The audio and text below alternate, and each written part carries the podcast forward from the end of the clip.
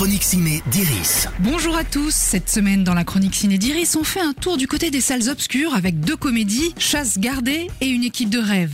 L'histoire vraie de l'une des pires équipes nationales de football au monde, celle des îles Samoa américaines.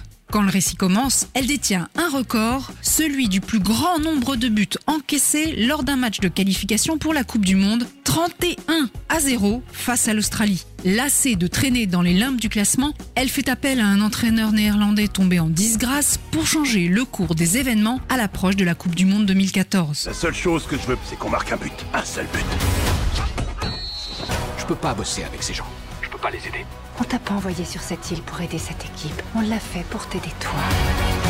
Avec Taika Waititi, nommé à l'Oscar du meilleur film pour Jojo Rabbit à la réalisation, il fallait s'attendre à cet humour parfois décalé et absurde qui est sa marque de fabrique. La surprise en revanche, c'est que ça marche beaucoup moins bien que d'habitude. En dépit des services de Michael Fassbender vus dans la saga X-Men ou The Killer, d'une petite dose d'émotion et d'un joli message de tolérance.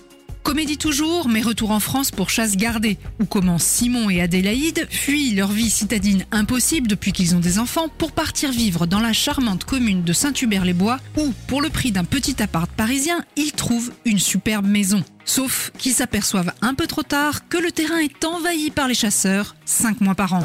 J'appelle mon père. Il sort les fusils. On sort le bazooka.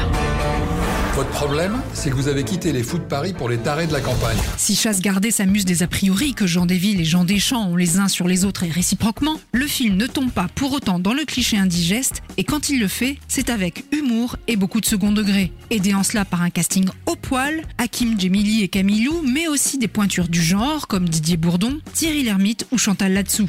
Une bonne surprise à ne pas bouder. La chronique Ciné d'Iris, c'est fini pour aujourd'hui. Rendez-vous mercredi prochain pour un nouvel épisode.